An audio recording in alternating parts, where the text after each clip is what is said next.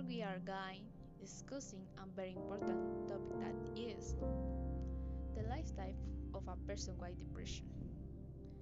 Depression greatly impairs the lifestyle of a person because it affects the relationships, the family, and friends. It can even affect the daily activity of that depression.